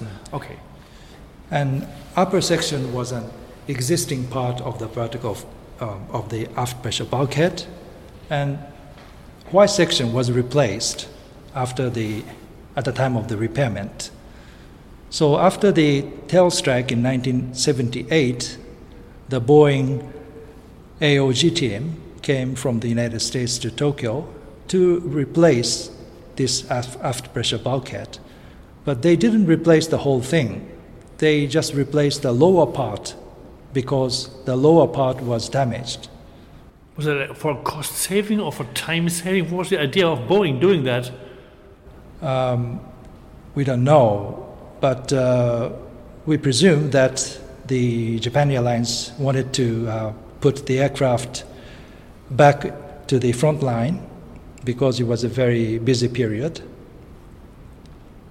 And if you replace the whole pressure bulkhead, you have to transport the whole pressure bulkhead from the United States to Japan. So it may take a lot of days. Ja, also ich stehe hier äh, mit Mukoyama-san an diesem wirklich dort quasi wie aufgebahrt äh, stehenden äh, Druckshot. Das ist in zwei Teile zerteilt äh, oder auch sozusagen bewusst, um deutlich zu machen, dass hier eben das Druckshot nur zur Hälfte ersetzt wurde durch das Boeing Reparaturteam. Äh, es gibt einen grünen und einen weißen Teil und der eine Teil ist eben der Unterteil, das ist die untere Hälfte dieses Druckshots und der ist eben damals von Boeing erneuert worden. Man hat ihn dann eben verbunden und er leider fehlerhaft verbunden mit diesen Nietreihen, mit dem noch weiter dort befindlichen bis zum Absturz alten, der alten Hälfte sozusagen, die man erhalten hat von dem Druckshot. Ich habe vor allen Dingen ihn gefragt, wie kann das überhaupt sein, dass man das eben nur zur Hälfte ersetzt hat. Und seine Erklärung war sehr interessant, fand ich, weil sie eben auch auf die JAL vielleicht gar kein so gutes Licht wirft. Äh, er sagt, dass man wahrscheinlich in Japan interessiert war, das Flugzeug schnell wieder einsetzen zu können. Und es hätte ziemlich lange gedauert, aus Amerika ein komplettes, ja, wieder in der Form eines Doms, ja, ein geformtes Druckshot nach Japan zu bringen. Und das war anscheinend auch, sagt er, ein vermutlicher Grund dafür, dass man sich entschieden hat, von beiden Seiten, also Boeing und JAL, eben nur sozusagen so eine Teilreparatur und sozusagen einen Teilersatz durchzuführen. Das Museum ist aber eben nicht nur ein Ort der technischen Dokumentation, sondern auch ein emotionaler Ort, denn dort werden auch diese Abschiedsnachrichten, wir haben vorhin im Protokoll einen kurzen Auszug aus einer gehört, äh, dargestellt und das ruft dann zum Beispiel auch neuen JAL-Mitarbeitern immer wieder ins Gedächtnis, in Erinnerung, hier geht es um Menschenleben und um Schicksale. Until the crash, there were about 32 minutes, so some passengers tried to leave some messages to their families by using a notebook or some papers around them. And we see lots of different messages here. Um, some are describing um, yeah, how the aircraft is uh, having a hard time. Others are talking to their family members and say goodbye, basically. So it's very touching. Uh, this gentleman, for example, used his um, company's notebook and he left some messages to his family members. She wrote her, she wrote his last letters with a shaky hand. It goes like, uh, "Be good to each other and work hard. Help your mother. I'm very sad, but I'm sure I won't make it. I don't know the reason." Something like that. Ja, also Mukoyama-san, äh, dem Chef des Safety Centers, äh, mit dem stehe ich da vor der Wand, wo Reproduktionen sind, äh, hängen äh, von eben diesen Abschiedsnachrichten, einige dieser Nachrichten der an Bord befindlichen Passagiere von JAL 123. Er sagt eben auch, dass äh, das waren eben noch 32 Minuten, die die ja hatten, bis dann eben der Flug leider abstürzte und alles vorbei war. Und das hätten eben ja viele willig genutzt, auf ja jede Art von zur Verfügung stehendem Papier ähm, ihre Nachrichten oft ja wieder auch nochmal extra Sache wieder vorstellen können. Das ja will ich sehen, als wir da standen, mit sehr zittriger Schrift teilweise oder eben sehr schiefen Zeilen und so weiter. Klar war natürlich, dass eine Notsituation war. Und ähm, ja, er liest dann sogar einen vor von diesen Abschiedsnachrichten, die eben, die haben wir auch schon im Protokoll vorhin kurz erwähnt, die ist wirklich sehr bewegend und ähm, da, da ist im Grunde die wesentliche Message, also seid gut zueinander, macht das Beste draus und ich komme nicht wieder und das ist wirklich sehr ergreifend. Und seid gut zu eurer Mama. Äh, ja, ist schon eine, auch eine krasse Form des Onboardings für neue Mitarbeiterinnen und Mitarbeiter, auch wenn man es jetzt mit westlichen Werten vergleicht. Also du kriegst deine Uniform, du kriegst deine Ausbildung zum Beispiel als Flugbegleiter, Flugbegleiterin und dann besuchst du eben noch das firmeneigene Museum über Flugzeugabstürze. Ähm, äh, wir wollten vom Japanologen und Wissenschaftler Christopher Hood aus Wales wissen, ob das nicht vielleicht auch eigentlich ein gutes Beispiel für den Westen wäre und der bessere Weg, ähm, solche Fälle mit solchen Fällen souveräner umzugehen. I, I think centers like this um, provide a very safe, good sort of safety net to try and ensure that things don't get any worse. And should things happen, should certain members of staff need retraining or whatever, at least you've got a place to pr- provide that focal point. Um, it's much more sort of tangible in that way than just having sort of class sort of just in a normal training center or something like that.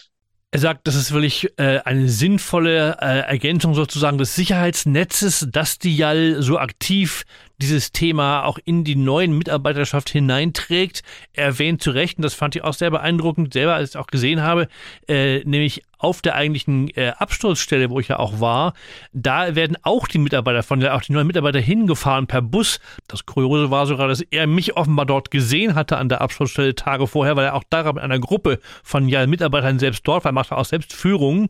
Und Christopher Hood sagt eben, dass auf jeden Fall äh, das eine sehr ja konkrete Methode ist, den Leuten das Thema Sicherheit nahezubringen und vor allen Dingen neuen Mitarbeitern, die viel mehr bewirkt, vermutlich als nur einfach Seminare abzuhalten, wie es andere Airlines machen nicht alle Menschen sind Fan oder überzeugt von diesen Safety Promotion Centern.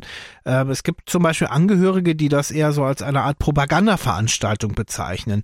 Ähm, wir haben ganz offen oder du hast ganz offen den Chef des YAL Safety Promotion Centers gefragt, wie er ja, mit Leuten umgeht, die abweichender Meinung sind. There is an official investigation report which was compiled two years after the accident and in our facility we display our exhibits on the basis of that official investigation report. At the same time, we know that there are some people in the public who are questionable about the probable cause of this accident. But we are the company who caused this accident, and the investigation, aircraft accident investigation, is performed by the uh, investigation authorities of the nation. So we are not in the position to talk about the Uh, theories of the probable cause. Ja, und äh, Mukuyama-san, der Chef des Safety Centers, sagt eben, dass äh, sie sich in ihrer Ausstellung dort ganz eindeutig eben auf die Ergebnisse dieses Untersuchungsreports verlassen und stützen, der ja zwei Jahre nach dem Absturz veröffentlicht wurde. Ähm, er sagt, sie, sie, das fand ich bemerkenswert, also sie sehen schon ein und sie wissen auch, dass es Leute gibt, die eben diese offiziellen Ursachen bezweifeln, aber sie als JAL müssen sich quasi auch an die ja von staatlichen Stellen erstellten Untersuchungsreports halten. Ähm, muss dazu sagen, dass JAL zumindest früher eine Staatsairline war und auch am Sitz der Regierung war und die bis heute auch im Prinzip als sehr staatsnah gilt. Und von daher sagt er eben auch folgerichtig, wir können uns nur auf die offiziellen Ergebnisse verlassen. Das tun wir hier auch, aber wir wissen eben auch, dass es diese Zweifel gibt. Es wird Zeit für ein Fazit. Wir haben viel über diesen Flug, die Katastrophe, die Ursachen gesprochen, auch über die Aufarbeitung. Was, glaube ich, ziemlich unbestritten ist, die Piloten, die drei Männer im Cockpit haben unter schwierigsten Bedingungen Großes geleistet. Dazu die Einschätzung von 747 oder Ex-747-Kapitän Dirk Lehmann. Die waren offensichtlich ja auf dem richtigen Weg, während man zu Anfang ja immer noch versucht hat, mit dem äh, mit dem Lenkrad sozusagen das Flugzeug in der Luft zu halten, und das haben sie ja bis zum Schluss auch immer wieder mal probiert, obwohl gar kein Hydraulikdruck mehr da war, ähm, haben sie es ja sehr lange geschafft, es tatsächlich mit den Triebwerken in der Luft zu halten. Insofern fand ich das schon eine, eine, eine, tolle Leistung, dass sie so weit gekommen sind und diesbezüglich eigentlich auf dem richtigen Pfad waren, ähm, äh, aus dieser Situation das Beste zu machen, was man machen konnte aber es war ihm eben leider nicht vergönnt, das zum glücklichen Abschluss zu bringen. Ja, Boeing musste damals in diesem selben Zeitraum von 85 innerhalb von sieben Wochen zwei Abstürze sogar ihrer Boeing 747 verzeichnen, ähm, weil erst Ende Juni 1985 war ein Air India Jumbo vor Irland in den Atlantik gestürzt und das war, wie sich dann herausstellte, eine Bombenexplosion von Terroristen gewesen. Ähm, aber es gab anfangs schon die Sorge, dass es eben mit der 747 auch ein technisches Problem hätte geben können. Und ähm, deswegen habe ich John Purvis gefragt, was hat denn Boeing aus JAL 123 eigentlich gelernt? I think the most important thing that came out of this that maybe people had thought about that if an airplane is flyable, it should be controllable. As you know, that 747 was initially designed with four, and has even today, four hydraulic systems. The, the design or the uh, distribution of the systems are such that the idea was if an airplane, if it had a midair and somebody took off the outboard wing, they'd still have two hydraulic systems to control the airplane. And but what they didn't realize is that they had first of all they figured the pressure bulkhead would never go and it did. And second they had those all four hydraulic systems going through one small area of the of the bulkhead. Er sagt, Boeing hat vor allem die Erkenntnis nochmal unterstrichen danach und äh, sozusagen sich darauf fokussiert, auf den Grundsatz, dass wenn ein Flugzeug noch flugfähig ist, soll es auch kontrollierbar sein. Ähm, er sagt, es war in der Tat nie erwartet worden, dass so ein Druckschott versagen könnte, was aber dann eben ja leider passiert ist.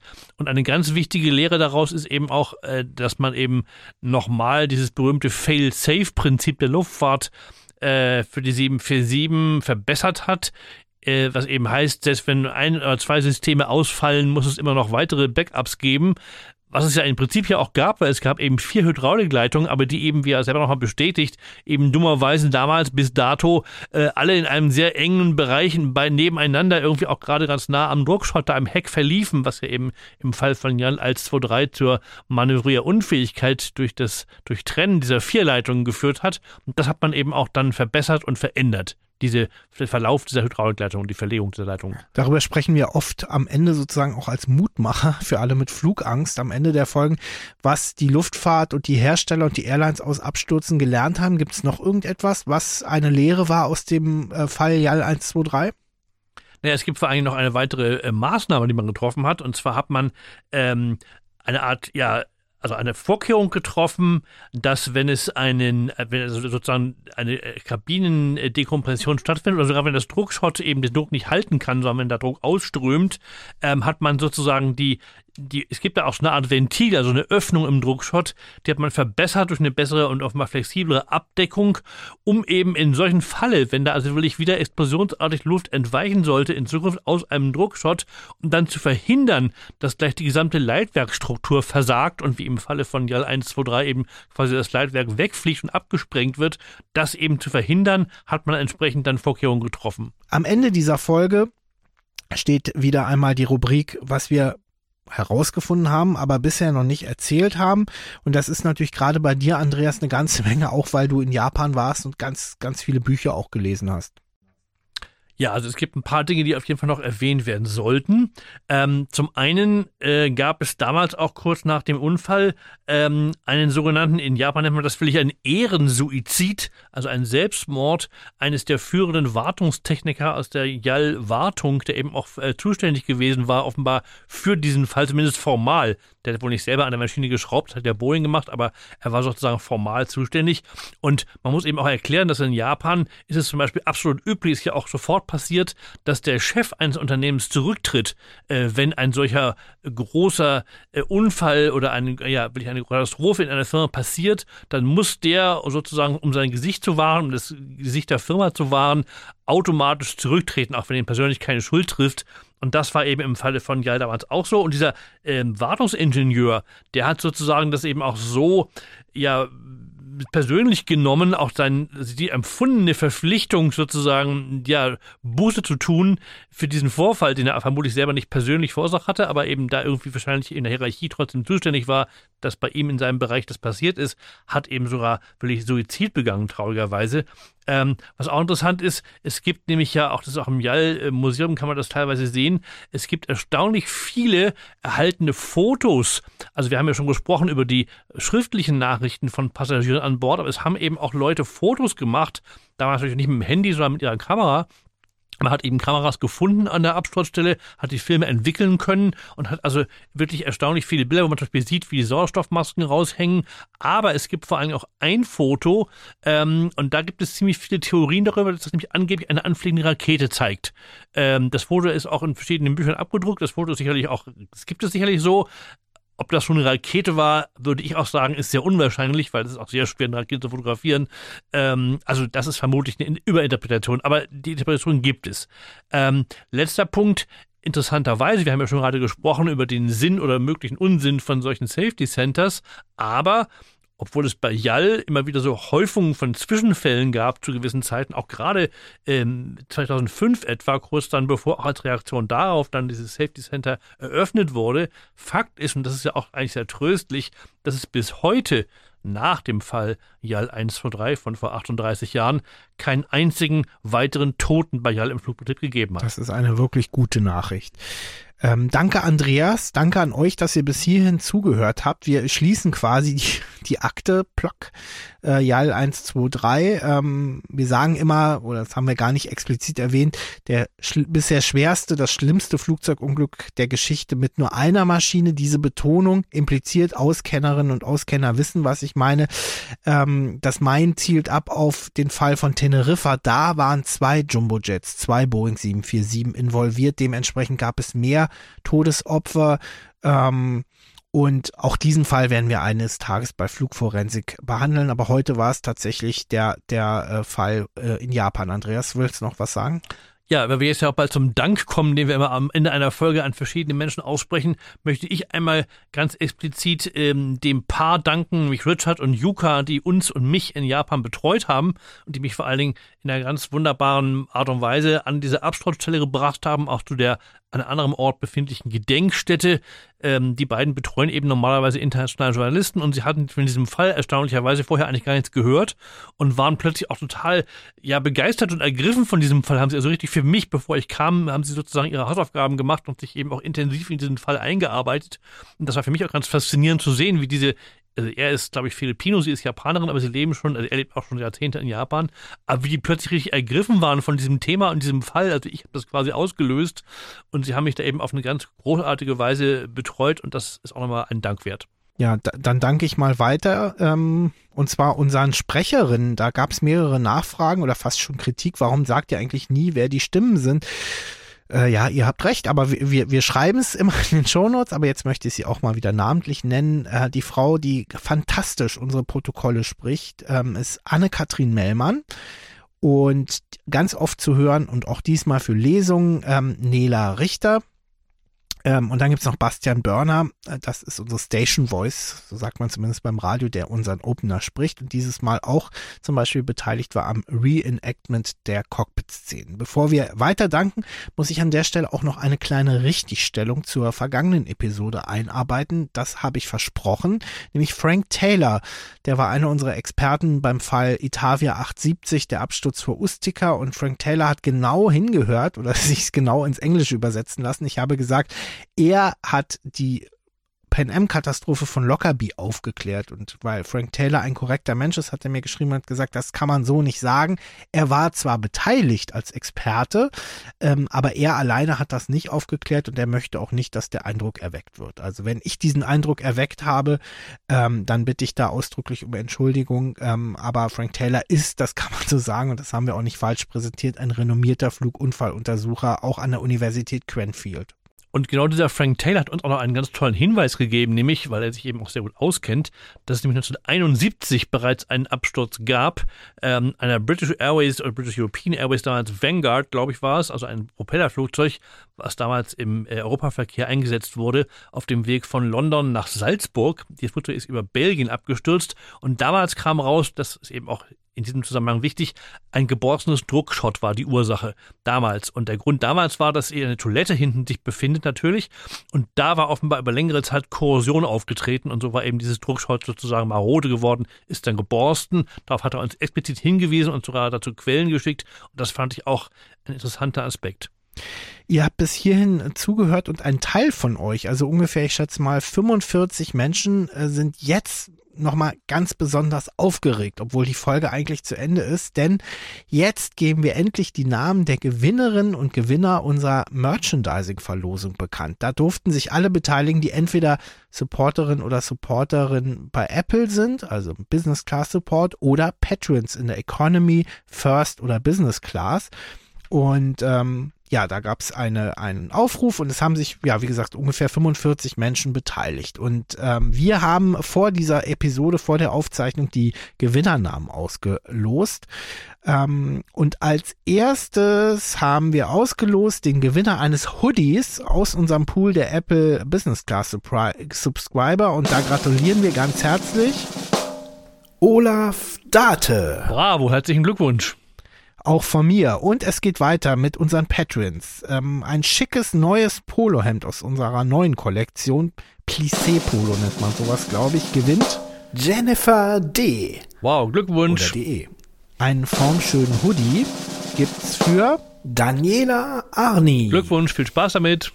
Und jetzt kommt sozusagen der Hauptpreis, äh, die Flugforensik College Jacke. Ich weiß, dass Andreas Spät auch gern so eine haben Ja, will. sieht toll aus. Äh, gibt's aber nicht. Gibt's äh, für euch zu kaufen in unserem Merchandising Store oder jetzt ganz kostenlos und frei Hausversand in der Größe deiner Wahl für Jens Knauer. Glückwunsch allen Gewinnerinnen und Gewinnern. Wenn ihr nicht dabei wart, seid euch äh, seid nicht äh, sauer auf uns. Ähm, das können nicht alle gewinnen und wir können auch nicht allen Patrons Merchandising kaufen. So auskömmlich ist das leider nicht.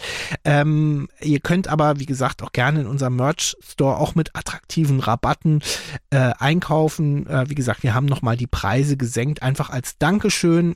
Ähm, für den Gewinn des Medienpreises. Ähm, da wollten wir ein bisschen was an euch zurückgeben.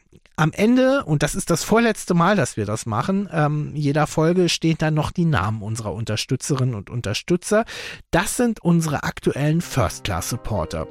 Jill Hassler, Carsten Banach, Pascal Ack, Maximilian Lux, Gigi Tarmann, The Nacho, Peter Köcher, Thomas Rutzel, Hütte 124, Lisa Scherle, Julia Grassi, Jennifer D., Katharina Sporer, Cornelius G., Thomas Kühnes, Stefan Frese, Johannes Fleischmann, Daniela Arni, Jens Knauer, Matteo MD11, Daniel Schöner, Leon F., Ricardo Stelter, Stefan Kirschsieber, Kevin Kausemann, Fotis T., Lukas Willibald, Andreas Linsen, Klaus R. Wüst, Gazi Legas, Andrea Elia Berchtold, Fabian Pfister, Andreas Agazzi, Nubi Dubi, Michael Harms, Raya Katz, Felix Keller, Manu S., Ira Adam und natürlich Kai Michael Poppe. Ja, super. Vielen Dank, dass ihr uns unterstützt. Das macht eben so Reisen wie meine nach Japan kürzlich überhaupt erst möglich. Ebenso natürlich wie die Beträge, die uns unsere Apple Business Class Supporterinnen und Supporter zahlen. Deren Namen kennen wir nicht, sonst würden wir sie vorlesen. Aber auch die monatlichen Beiträge unserer Business und Economy Class Supporter. Und das sind diese. Daniel Ponzetto, Pascal Krebs, Michael Axtheim, Bernhard Röhl, Daniel Brinkmann, Ronny Ben, Kai, Andrea Bettina, Daniel, Dirk Grote, Katja, Vanessa Holt, Chris DL1DRK, Roland Opprecht, Carsten, Ina Gebler, Moritz, Jörg G., Lou Hülz, Daniela Bätje, Daniela Straube, Harry Gerbo, Christina de Simone, Axel Reinhardt, Fabio Steiner, Ankitel, Annette, Haschiwei, Erik Marius Filsen aus den Lüften, Helge Laufmann, Steffi, Benjamin Domenich, Sven Buchholz, Axel Budde, Metti A380, Anna Rotgang, Jonas Langenegger, Pascal Suter, Caro Steinhäuser, Maximilian Bischoff, Cento Say, Alexander Große, Jimmy, Sabine Kretschmann, El Schlautmann, ich glaube, das ist der Ludger, Volker Wegner, Vincent Leuthold, Nina Koppig, Sandy D., Micha, Antje Rosebrock, Elena Pfeil, Elena Pfeil heißt es, glaube ich, Thorsten Tim, Inken Perschke, Andreas Jeindl, Felix Weber, Alois Weber, Jens Hörburger, Flossentier, Jan-Tore Kutschan, Miriam, Micha, Koniflex, CS, Felix, Philipp, Dirk Lute, Annike, Nina, JSA vor dem Reimersbache, Hendrik Schröder, Lawrence E. King, Roman Frauenberger, Susanne Mörke, Timo Schröder, Kerstin Ludwig, Peter Glück, Peter und Romana Lindinger. Danke, danke, danke. Und ja, jetzt äh, denkt ihr vielleicht, wir hören uns erst wieder im kommenden Jahr. Nein, wir haben tatsächlich noch eine letzte, eine Art äh, Bonus-Episode, aber in dem Fall für alle Hörerinnen und Hörer vorbereitet. Nee, vorbereitet haben wir sie noch nicht. Wir müssen sie noch produzieren. Wir müssen noch recherchieren. Die Folge erscheint am 29. Dezember, also wohl platziert zwischen Weihnachten und Silvester. Ähm, ihr müsst euch also nicht in diesen, in der Zeit zwischen den Jahren langweilen. Andreas, um welchen Fall geht's dann? Ja, es geht um Crossair-Flug 3597, ein äh, Avro-Regionaljet im November 2001 auf dem Weg von Berlin-Tegel damals nach Zürich und der ist leider beim Anflug auf Zürich abgestürzt. Bis dahin bleibt gesund und allzeit gute Starts. Und Happy Landings und Safe Landings.